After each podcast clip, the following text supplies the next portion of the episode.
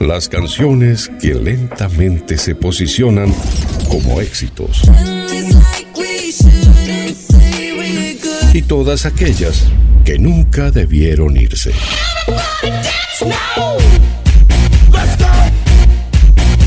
En tu mejor estación.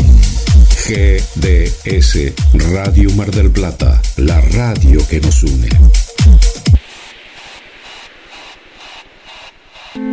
De Mar del Plata al mundo, GDS Radio, la radio que nos une.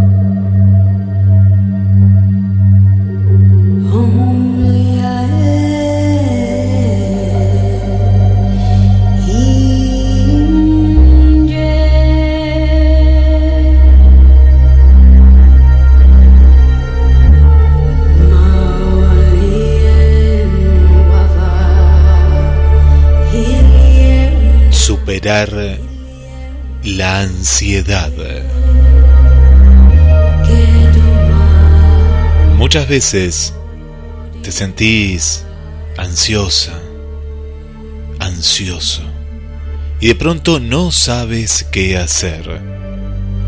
La ansiedad parece tener total control de tu cuerpo, tus emociones, y muchas veces en tus decisiones.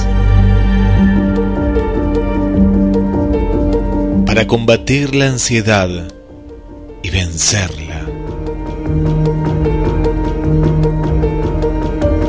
hay que ser perseverante todos los días. Escribí en un papel lo siguiente pegalo en la puerta, en la heladera. Yo estoy en control. Me siento bien hoy. Cada día estoy más en control de mis emociones. Lee estas afirmaciones todos los días y sentirás la paz te sentirás mejor, experimentarás mejoras que a lo largo del camino se fueron fortaleciendo. Posiblemente la mejor cura vive dentro de nosotros.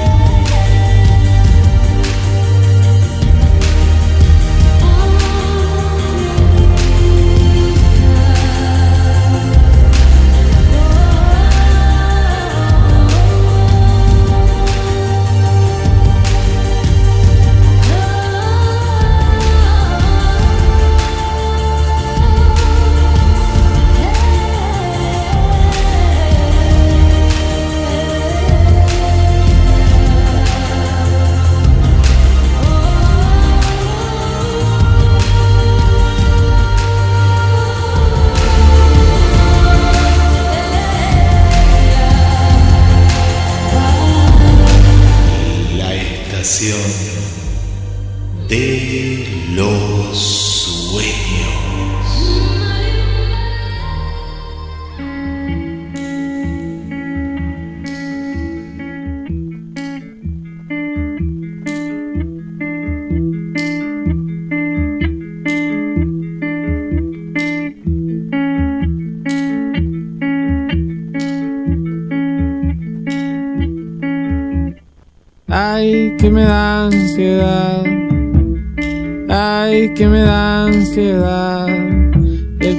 Que no vendrás. y el saber que no estás lejos. Ya no puedo esperar, ya no quiero esperar. Tengo cosas que contarte, tengo ganas de tocarte.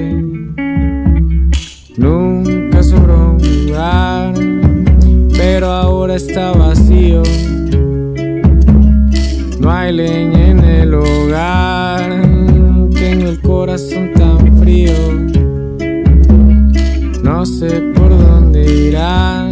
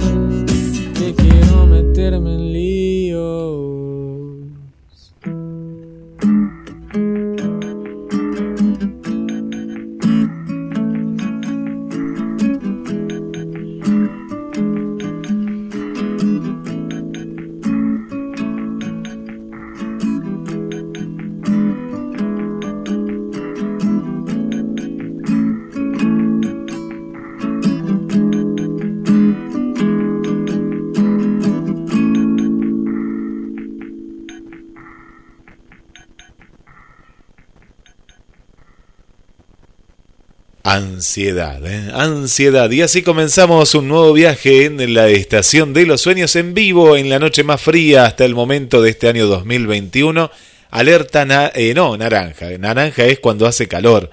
La alerta ahora es violeta porque está nevando en muchos lugares de la República Argentina. Nos han enviado en el día de hoy.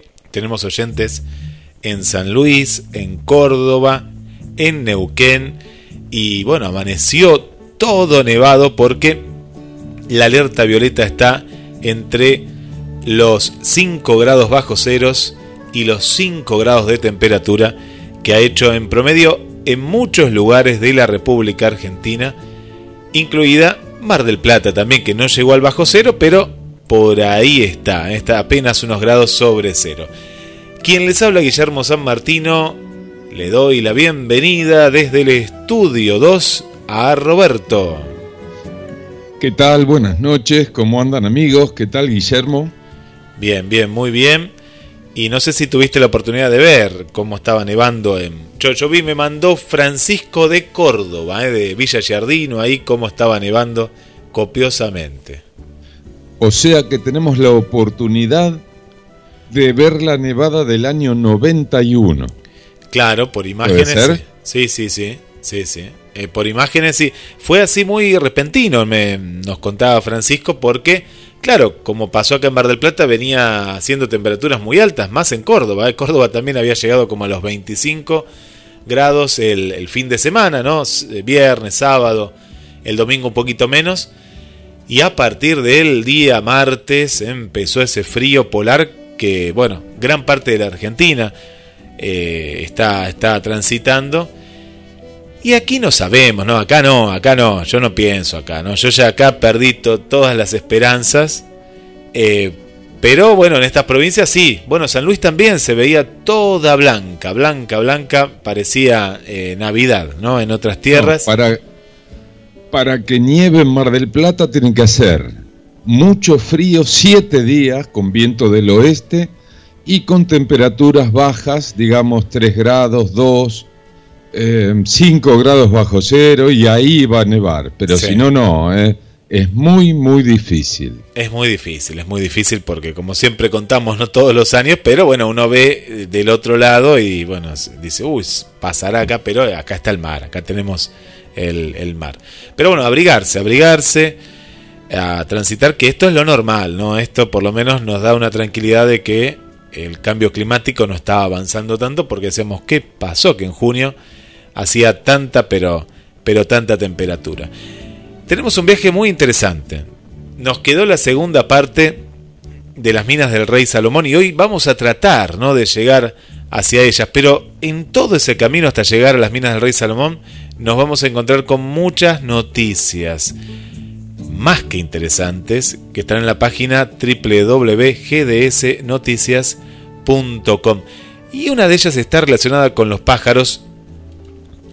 Siguen estudiando los pájaros, que es algo muy interesante también que, lo hagan, y en este caso el mecanismo cerebral que permite a los pájaros sincronizar sus cantos. A ver, vos Roberto, que sos un apasionado de, de, los pájaros, si habías descubierto esto de manera así, escuchándolo. Bueno, acá se hizo un estudio y el mecanismo cerebral que permite a los pájaros sincronizar sus cantos este estudio que descubre cómo consiguen los pájaros sincronizarlos y lo hacen literalmente desconectando el cerebro de sus compañeros de coro.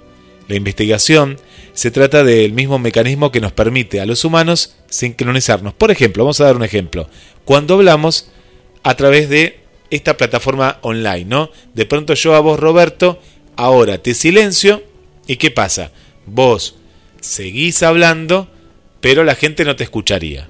Bueno, ¿qué es lo que pasa con los pájaros? Contanos. Las aves que vemos todos los días son capaces de hacer cosas de lo más sorprendentes.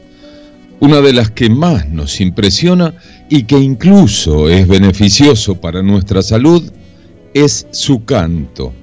En algunas especies se ha demostrado que son capaces de sincronizar sus cantos entre distintos individuos algo que ha fascinado a los neurobiólogos desde hace años. Un nuevo estudio publicado va más aún allá sobre el efecto del canto en el cerebro de otros pájaros.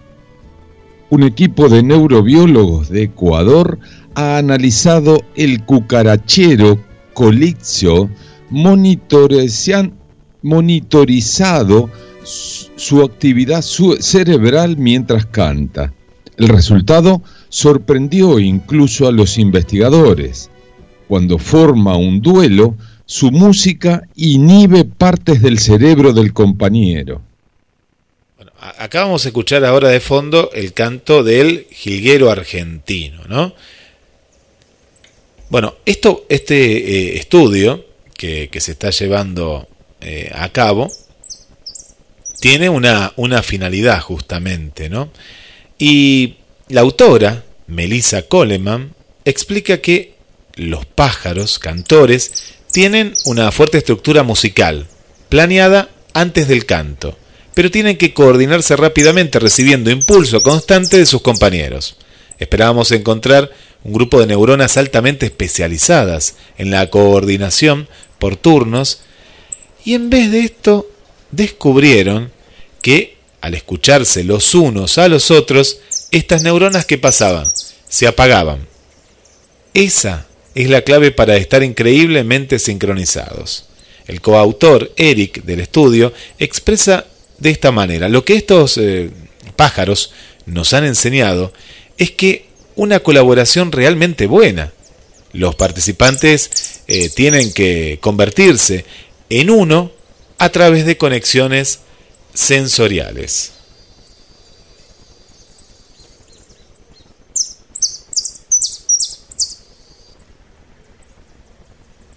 Durante las grabaciones que han estudiado, los pájaros se turnaban para cantar frases de llamadas y respuestas muy unidas, que sonaban como si las emitiera una sola ave.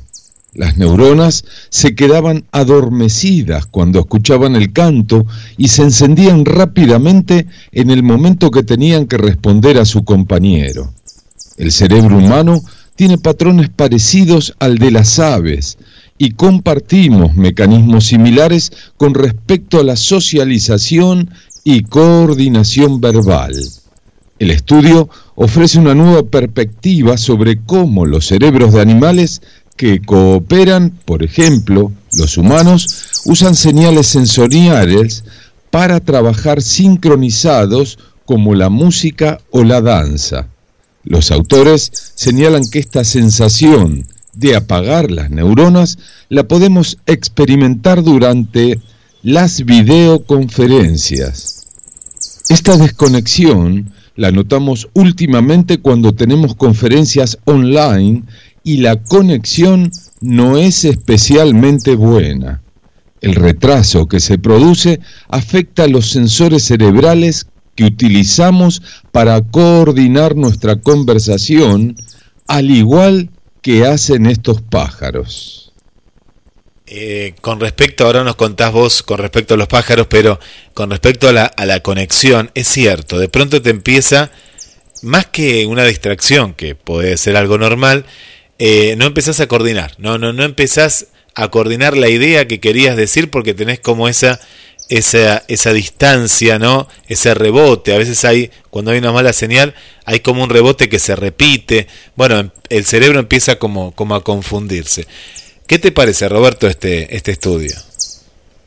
Me parece que sí, o sea, mm, este, los pájaros eh, cuando los pájaros están al lado de otras especies, a veces copian su canto, aunque sean diferentes. Por ejemplo, en Argentina está el cabecita negra, el corbatita, y a veces el cabecita negra canta como un corbatita, o sea, se copian de otros cantos que nada tiene que ver. Qué, qué, asombroso, ¿no? Qué asombrosa que es la, la, naturaleza. Y en este caso, bueno, aprendemos un poco más de, de los pájaros. Vamos a dejar una isla.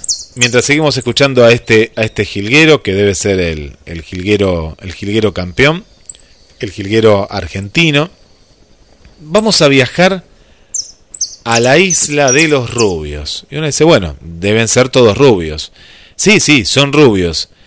Pero eso no, no, no tendría eh, nada de curioso si no tendrían la piel negra, ¿no? De pronto dice, pero ¿cómo? esto es muy extraño, ¿no? ¿Qué es lo que pasa acá? ¿Cómo la genética... Eh, ¿Qué pasó acá? Es un experimento, porque uno cuando lo ve a simple vista parece un experimento eh, científico, pero hay algo en particular. No, no, no es un, un experimento, sino que es la misma genética que desconcierta a los científicos porque dicen, pero ¿cómo puede ser esto? Eh, esto no, no sucede en ningún lugar del mundo. Bueno, ahí viajamos. ¿Y saben cómo se llama esta isla? La isla Salomón, justamente hablando de las minas del rey Salomón. No tiene nada que ver, ahí no están las minas del rey Salomón. Si es que están en algún lugar del mundo, hoy lo vamos a descubrir. Pero nos ponemos el sombrero de Indiana Jones y vamos a investigar qué es, ¿no? ¿Qué es lo que sucede en la isla de los rubios. Los niños de las Islas Salomón de la Melanesia tienen la piel oscura y el cabello de un llamativo rubio natural. A medida que crecen habitualmente su pelo sí se oscurece. Pero ha habido muchas especulaciones sobre la razón de por qué los niños de las Islas Salomón son rubios. Todos nacen rubios. La mayoría de las hipótesis están relacionadas con la exposición excesiva al sol y una dieta a base de pescado. para buscar la explicación, John Mills, un genetista de Canadá, llevó a cabo el siguiente análisis genético.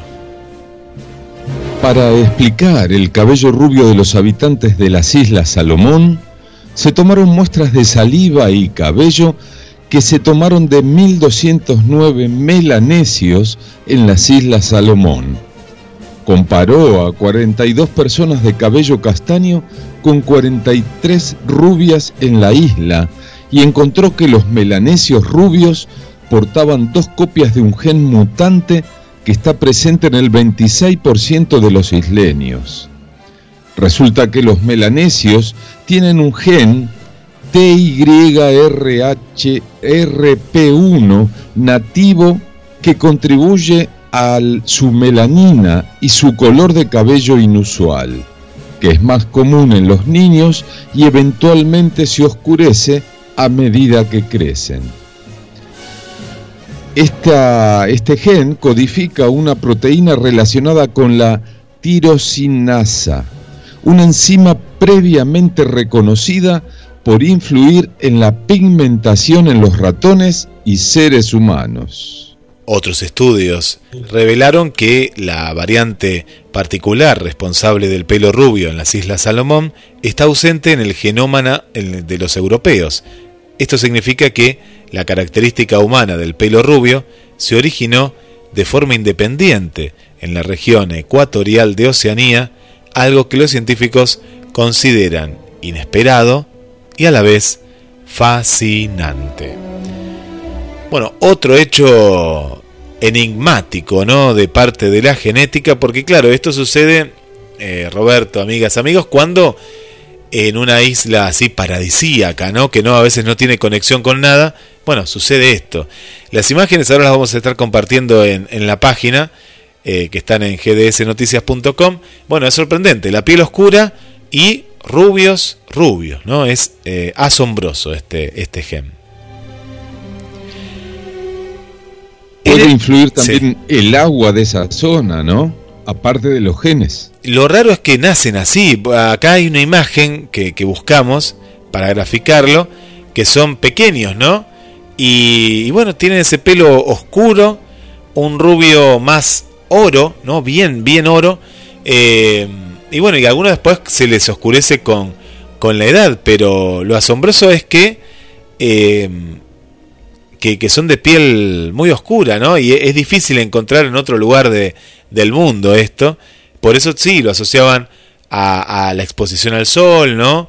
Eh, lo asocian también al, al, pescado, pero parece ser que ahí no está la clave, sino que está más que nada en que eh, es un gen particular, ¿no? Un gen particular que no está no está en otro lado.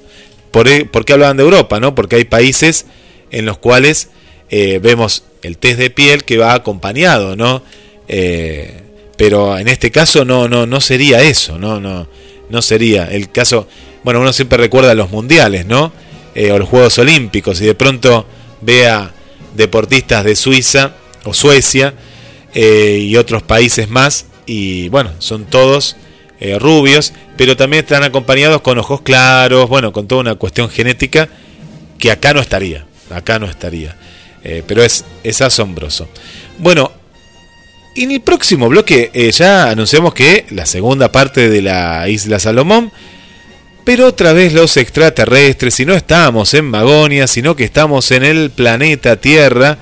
Le mandamos un abrazo para, para Carlos Matos, para Natalia, y vamos a entrar a unas cavernas porque los extraterrestres aparecen nuevamente en las pinturas rupestres de hace 17.000 años.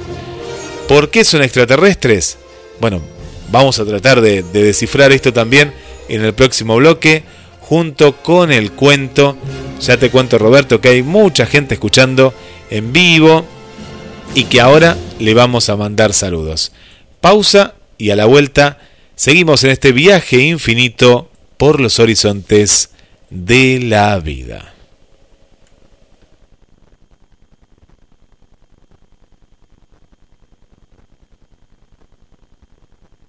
Únete a el equipo de GDS Radio HD 223-448-4637. Somos un equipo. Un sonido esencial con la música necesaria para que te sientas muy bien. GDS Radio Mar del Plata, la radio que nos une. www.gdsradio. Se ve que no te voy. Se ve que no me vas honra.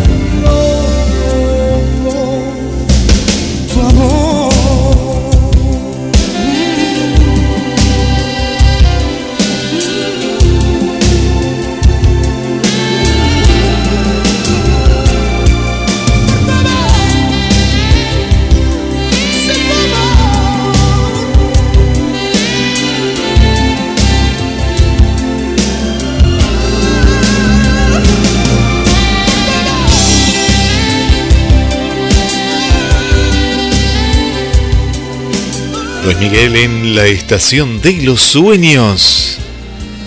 Y vamos a mandar saludos. 2234-24-66-46. La línea para que te comuniques con nosotros. Bienvenida Esther Verónica. Bienvenida Ilén. Le mandamos un saludo para Sara Montoya. Susi, grande Susi. Hay novedades ¿eh? para Susi Mariana que va a estar muy contenta. Se viene la aplicación Música Infinita, ¿eh? Música Infinita, un canal, como su nombre lo dice, con todos los artistas de todos los tiempos, hasta la música contemporánea, tango, folclore, rock, melódico, todos los artistas en la mayor calidad sonora. Así que prepárense para música infinita. Bueno, Susi, un beso muy grande. Hola Roberto Guille, nos dice Susi. Buenas noches a todos, escuchando uno de los mejores programas interesantes que siempre me gusta escuchar. Bueno, qué lindo que estés ahí. Esther, yo estoy en control, dice. Muy bien, ¿eh? Aplicaste lo de la ansiedad. ¿Cuánta gente ansiosa que hay? ¿Cuánta gente ansiosa que... A mí me molesta mucho la gente ansiosa. me da ganas de sacudirla tipo dónde está el piloto, decir, basta, basta de esa ansiedad, contrólese, contrólese. ay, ay, ay, ay. Bueno, la situación a veces los pone ansiosos, pero no es excusa. excusa ¿eh? El ansioso le gusta ser ansioso.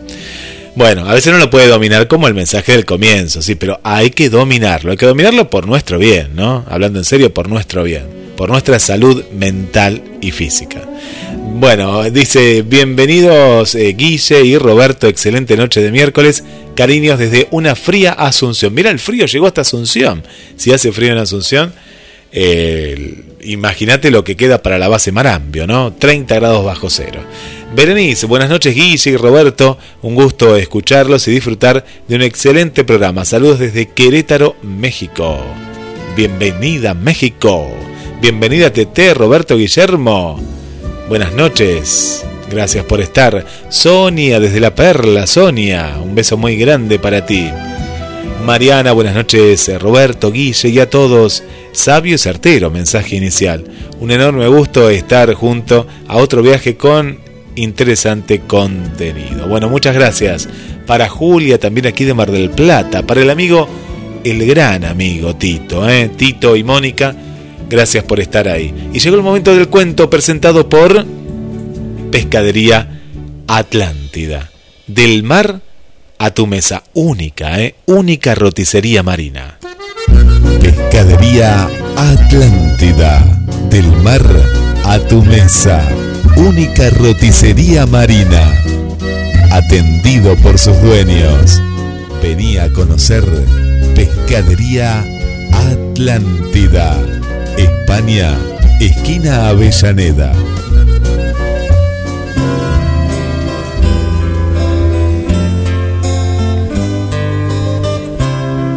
Hoy presentamos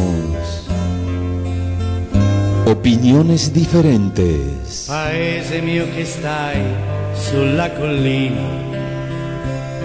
disteso come un vecchio addormentato. Un hombre hace ya muchos años en Medio Oriente, iba con su hijo adolescente al mercado.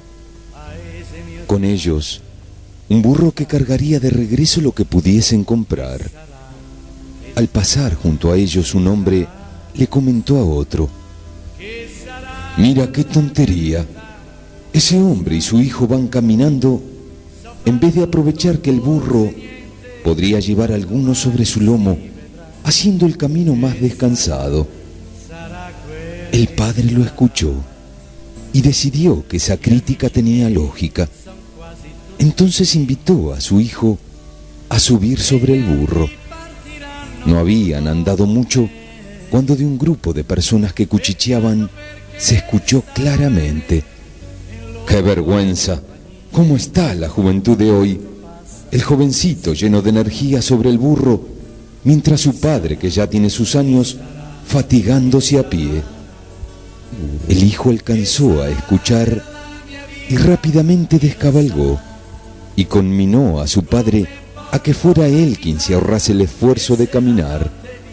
Entonces, una señora que lavaba la ropa en el río giró su cabeza y desdeñosa dijo, en voz suficientemente alta como para ser escuchada por los criticados, ¡Qué desconsideración la de ese padre! Hace caminar al hijo mientras él cómodamente se aprovecha de su autoridad. El hombre que halló lógica tal reprobación hizo señas al niño para que ambos montaran al burro. Poco habían andado cuando oyeron que otro padre le decía a otro hijo, ves, ahí tienes un ejemplo de cómo el ser humano maltrata a los animales. Fíjate esos dos cómo agobian con su peso a ese pobre borriquillo que sufre sin poder protestar.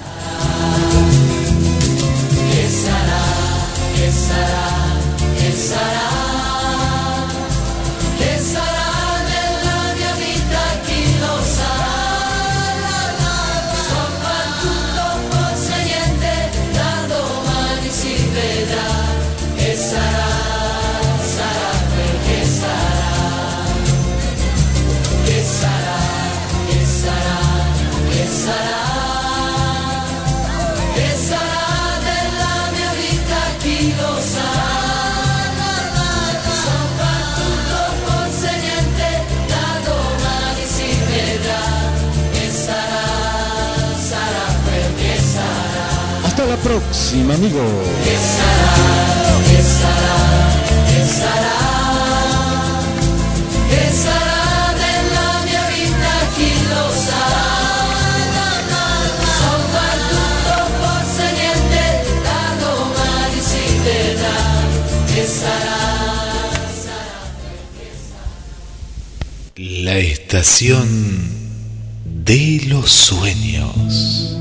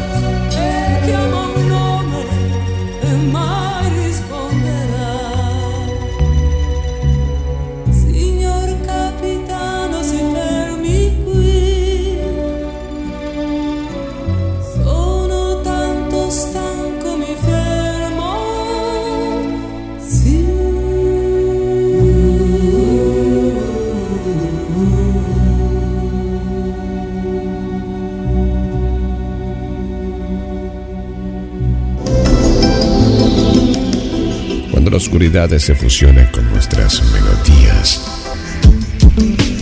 GDS Radio, la radio que nos une. Escúchanos en www.gdsradio.com.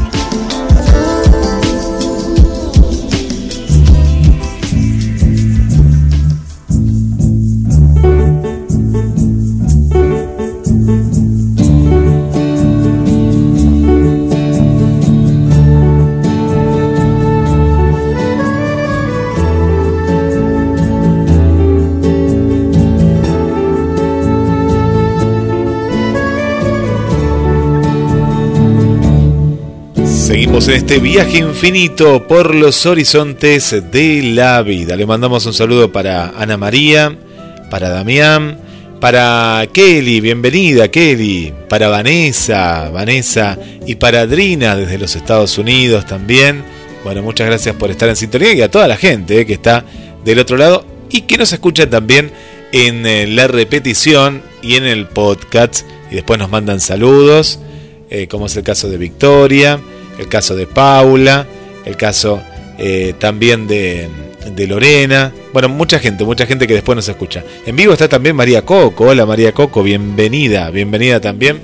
Y que este bloque seguramente le va a gustar porque ella le apasionan todos estos temas. Y bueno, vuelven a aparecer. Con Carlos siempre charlamos de estos temas.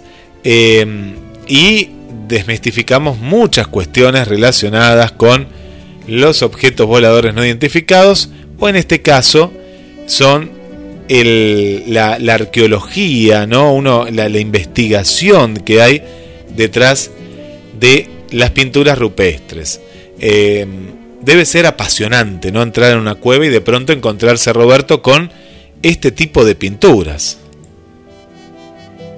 Sí, es verdad. Este, mm, es impresionante este, y saber ese tipo de pinturas de los años, miles de años que, que tiene, ¿no? Que en este caso 17.000, nada más y nada menos que 17.000 años, es muchísimo tiempo. Y entramos, vamos a entrar, vamos a entrar en esta cueva, porque hace miles y miles de años alguien decoró la superficie de las rocas e, y el interior de las grutas y cuevas con los dibujos más extraños de la prehistoria. Los aborígenes las atribuyen a seres extraterrestres. En medio del desierto del Sahara, al sudeste de Argelia, se encuentra un conjunto de rocas rojas y negras que reciben el nombre de Tasilini Nahar. En ellas, aún, quedan rastros de una de las mayores muestras de arte rupestre conocidas en el mundo, con más de 15.000 pinturas prehistóricas realizadas hace al menos 7.000 años. En 1956, el explorador francés Henry Lut, perplejo por las extrañas figuras antropomorfas de cabezas redondeadas y dimensiones colosales que encontró, las bautizó como pinturas de tipo extraterrestre y a una de ellas la llamó el gran rey marciano. Esto se popularizó de tal manera que con el paso del tiempo no han sido pocos los que han querido ver en estas representaciones la mano de seres que llegaron al desierto desde otros planetas. Tributos al gran dios de Sefar, una de las imágenes más impresionantes de Tassili, en el centro hay una enorme figura sin rostro de más de tres metros. Sin boca y de mirada siniestra. Igual de inquietantes que las pinturas de Tassili, son los rostros de la cueva de Kimberley, cerca del río Glenelg, al nordeste de Australia. La zona reúne más de un centenar de pinturas a lo largo de 400.000 kilómetros cuadrados, aproximadamente tres veces el tamaño de Inglaterra. Entre las figuras más inquietantes están unos humanoides de gran tamaño que llegan a medir hasta 6 metros de altura. Los aborígenes los llaman los Guandijina, así se denomina a estos personajes, seres mitológicos asociados con la creación del mundo. Dice la leyenda que fueron los Guaniquina los que crearon la lluvia y los ríos y construyeron las montañas. También dieron vida a los primeros humanos y les enseñaron las instrucciones básicas de la vida. Una vez terminada su labor, unos volvieron a la Vía Láctea y otros se quedaron entre las rocas de esta cueva vigilando cómo evoluciona la raza que ellos crearon. Antes de irse, dejaron grabados sus autorretratos con sus cabezas coronadas con una especie de aureola lumínica. Así narró el expedicionario George Gray en el año 1838 su descubrimiento. Parecía que salía de la roca y me quedé ciertamente sorprendido cuando los vi. Por primera vez, aquella gigantesca cabeza y la parte superior del cuerpo doblándose desde la penumbra del abrigo rocoso hacia mí.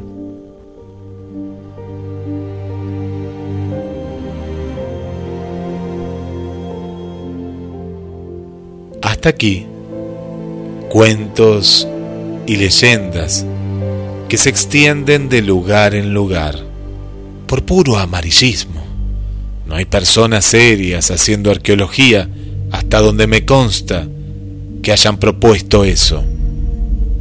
Asevera María Cruz Barrocal, enojada, arqueóloga e investigadora de la Universidad de Constanza, Alemania. A veces nos resulta difícil reconocer la creatividad de sociedades diferentes a la nuestra, igual que en el caso de las pinturas australianas de Kimberley, las figuras tipo Bradshaw en la misma zona fueron atribuidas a poblaciones distintas a los aborígenes australianos porque costaba aceptar que los indígenas tuvieran la capacidad de realizar un arte tan sofisticado y de tan alta calidad artística. Recuerda también que en las cuevas de Altamira costó aceptar que poblaciones anteriores a nosotros tuvieran la capacidad de comunicarse a través del arte y hacer obras maestras como las de esta cueva. Parte de nuestro trabajo como arqueólogos es utilizar las evidencias para demostrar las capacidades y habilidades técnicas y artísticas de las poblaciones que estudiamos. Con respecto a los Guanquina, y las pinturas de Trasili plantea que en ambas regiones existen diversos estilos artísticos que hacen referencia a diversas fases y tradiciones. Pero no tengo ninguna duda de que todas son de origen humano y nada tienen que ver con un origen extraterrestre. Esa comunidad ya había domesticado la vaca y poseía una amplia tradición ganadera y agrícola. En aquellos días, el planeta vivía el fin de la última glaciación y Tassili gozaba de la mejor climatología para los nuestros.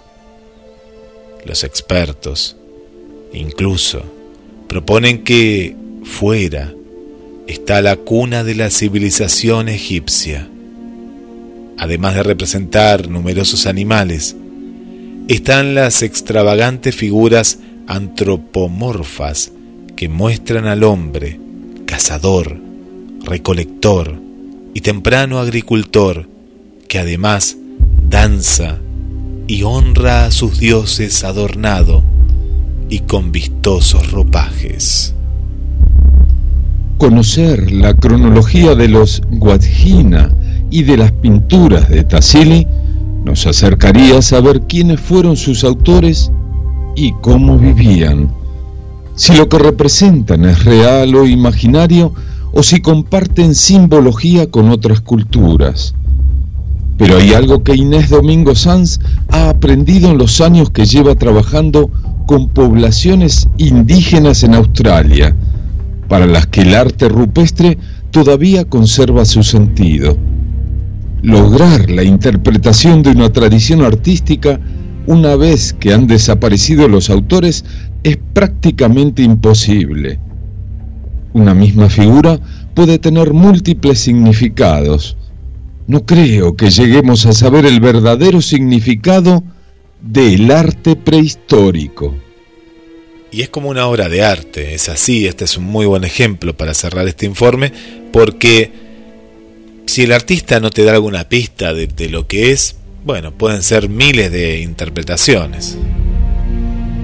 Y sí, es cierto. Este, mm, yo en San Luis fui a un lugar muy alejado de, de Merlo y de la capital y había unas manos rupestres y la persona que estaba ahí este, mostrándomelas y me dijo que tenían 5.000 años de antigüedad. Impresionante. Bueno, sí, sí, sí. Sí, sí, sí, Este, se veían ahí plasmados eh, dibujos, digamos, de, de, animales, manos, eh, soles, en fin. Ellos querían plasmar su forma de vida y lo que estaban viendo justamente. Sí, sí, lo que sentían y la manera de, de expresarse era ese. Y bueno, y era su casa, ¿no? Esta, estas grutas, eh, estos estos lugares. Eh, y bueno, y a veces pasa esto también, cuando no le podemos encontrar una explicación, bueno, le ponemos en este caso que, que los visitaron otra gente, interpretamos, y que, que es parecido al, al, cuento, ¿no? Que de esta noche, ¿no? Cada uno que veía algo lo interpretaba de una manera diferente lo que estaba pasando. Bueno, esto seguro es sí, algo sí. parecido. El ser humano es bastante complicado, ¿eh? Bueno, viajando, seguimos viajando, ¿no? Y, y, no estamos tan lejos, ¿eh? Vamos a viajar unos kilómetros y nos quedamos en el primer informe de, las minas del rey Salomón, en este soldado que, eh, claro, que buscaba fervorosamente y bueno, terminó muriendo, pero nos dejó una llave, ¿no? Nos dejó una llave de lo que podría ser este gran enigma de la arqueología religiosa y nos quedamos a finales del siglo XIX. Nos preparamos para la segunda parte de Misterios sin resolver. Las minas del rey Salomón.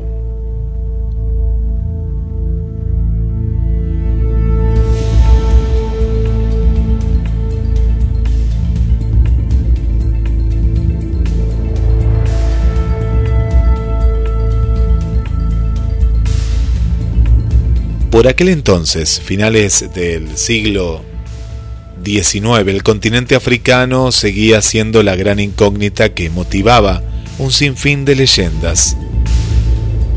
Lo que Cars Mauch había hecho era revivar el tema, ponerlo de moda, de forma que a partir de él surgieron muchos interesados en seguir sus pasos aventureros y literarios. Aprovechando la curiosidad sembrada por los datos aportados por el explorador alemán y su propia experiencia como soldado, Henry Ryder escribió en 1882, con 26 años, la primera novela en inglés ambientada en África, Las minas del rey Salomón.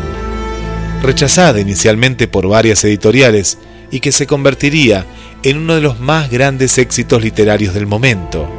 En ella aparecía por primera vez el personaje Alan Quatermain, aventurero nato, que para el autor era su otro yo y al que le utilizaría de nuevo en otras novelas. Aquella novela, escrita en menos de un mes, nos sitúa en la piel de un hombre que lucha contra las tribus hostiles y la inclemencia de la selva africana, buscando al hermano de un explorador y de paso tratando de localizar la fuente de la riqueza del monarca judío. Añaden a estos ataques de animales feroces bailes rituales y el exotismo de un paisaje desconocido y tendrán la fórmula ideal del éxito internacional. El triunfo de aquella novela avivó el interés por África, un continente desconocido del que los soldados que participaban en su colonización hablaban y no paraban del exotismo y riesgo de sus regiones. En los corrillos de la alta sociedad británica no se hablaba de otra cosa, y quien más, quien menos, contaba relatos de familiares que habían hecho su servicio militar en aquellas tierras. Todos querían participar en la aventura africana, hasta el punto de que se pusieron de moda los viajes al continente negro en plan explorador aficionado, cazador o simple aficionado a los safaris. Surgieron también eh, sistemas de explotación mucho más sofisticados que los utilizados por Mauch, que demostraron que la preparación científica del alemán no era suficiente y que algunas de sus teorías eran meras apreciaciones personales carentes de rigor.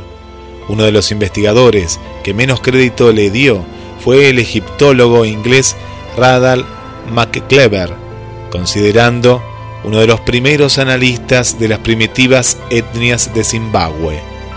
McClever demostró que la ciudad descubierta por Mouch ni la habían construido los fenicios ni pertenecía al reino de Saba, sino que había sido levantada por una tribu cuya hegemonía había decaído con el paso de los siglos.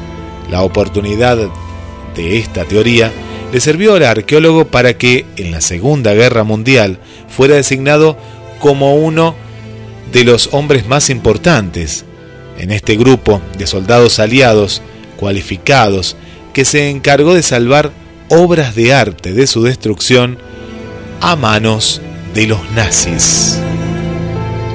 Oro o cobre. Ni el aficionado Mauch ni los profesionales posteriores han dado con las fabulosas minas. De nada ha servido la intuición ni los sofisticados sistemas utilizados en su localización. Sin embargo, la búsqueda continúa a pesar de que no hay indicio alguno para determinar su ubicación. Todos son suposiciones basadas en el relato bíblico que asegura que Salomón, además de sabio, estaba en posesión de una gran riqueza. Es uno de los pasajes más parcos en descripciones y más abundante en morbo, motivos suficientes para que el turismo internacional plantee excursiones a distintos puntos relacionados con el rey judío y su fantástico tesoro, en algunos de los cuales se llevan a cabo excavaciones aún infructuosas. El desierto de Negev, al sur de Israel, pasa por ser uno de los lugares candidatos a guardar el secreto de las míticas minas. No es un desierto de arena al estilo del Sahara tradicional, sino de rocas, lo que da pie a la formación de curiosas figuras pétreas por efecto de la erosión eólica un paisaje en suma que ayuda a acrecentar aún más el interés de los buscadores de la ruta salomónica. En este agreste suelo se encuentran algunas de las ciudades nabateas que tuvieron su importancia estratégica cuando Petra estaba en pleno apogeo. La principal de ellas es Beersheba, situada en el camino de Eilat, un puerto del Mar Rojo, con playas de coral, que pasa por ser el venidor de la zona. Las rutas turísticas empujan al visitante hacia el pueblo de Tima, donde juran y perjuran que estuvieron allí las dichosas minas, pero sin documentación fiable. En realidad, el suelo de Tima fue muy horadado en la antigüedad para la extracción de cobre. Al parecer, estas minas ya eran conocidas y codiciadas por los egipcios 1400 años antes de Cristo, según se informa en el Parque Nacional que se ha montado en el lugar. Mediante videos y diagramas podemos ver cómo se llevaban a cabo aquellas extracciones de un metal que en aquella época tenía una singular importancia. ¿Y si el tesoro de Salomón era de cobre y no de oro? En las proximidades de un lago artificial inmediato a Tima, hay una parada obligada para que los turistas aprecien una muralla natural en toda su solemnidad, en la que sobresalen dos macizos que asemejan las torres de un gran castillo. El espectáculo merece la pena, aunque las explicaciones que se dan resulten sospechosas, se las denomina columnas del rey Salomón para aprovechar la curiosidad turística, de la misma manera que en la mezquita de Al-Aqsa se muestran los establos de Salomón y al sur de Belén los estanques de Salomón. Salomón y la reina de Saba siguen teniendo ese auge, aunque se sepa muy poco de ellos, esa atracción que forman parte de una leyenda y existe curiosidad por conocer el suelo que pisaron. El rey judío ordenó la construcción del famoso templo de Jerusalén, y su forma de administrar justicia ha sobrepasado las páginas de los libros. Ella debió ser una mujer que se sintió atraída por los comentarios que se hacían del soberano en sus tiempos. Y además de querer conocerle, le llevó todo un tesoro que fue a sumarse al que ya poseía el judío. Las excavaciones que se están llevando a cabo en Axum presumen de ser las mejores encaminadas a la determinación de que en su suelo estuvo el reino de Saba.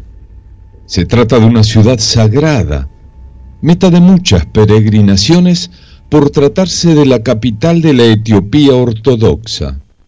Estos estudios arqueológicos no son nuevos. En 1980 Aksum fue declarada Patrimonio de la Humanidad por la UNESCO.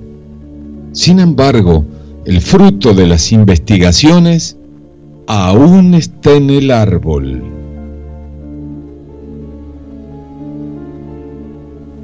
Las pruebas están, pero el misterio sigue.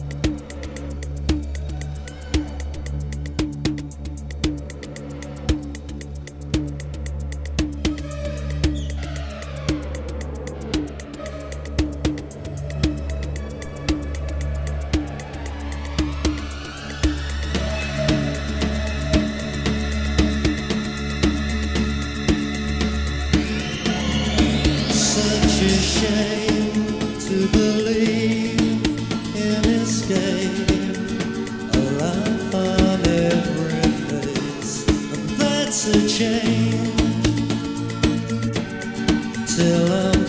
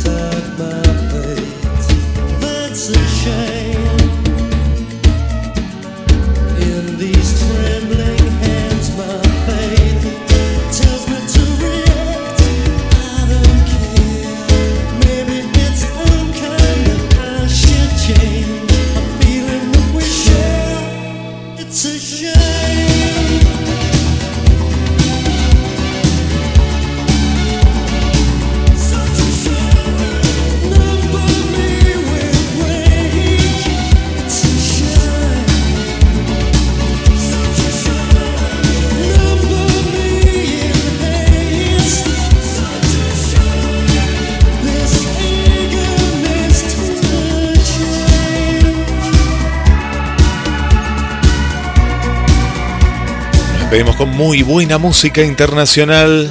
Le mandamos un beso para Moni, gracias por estar. Para Sol, para Ilén, para Tete, para el amigo Nino, para Karina, para Victoria Solís, para Amalia, para Mariana, para Carla, para el amigo Esteban, para Isa. Bueno, muchas gracias a todas y a todos por estar del otro lado y a todos ustedes les regalamos los últimos mensajes. Atraviesa desiertos fuera de ti y encontrarás un oasis en lo recóndito de tu alma. Será, si Dios quiere, hasta el miércoles que viene. Los esperamos. Les dejo el mensaje final. La mejor oportunidad para vencer la ansiedad es la que nos permitimos nosotros mismos sin ayuda externa. Gracias y hasta la semana que viene.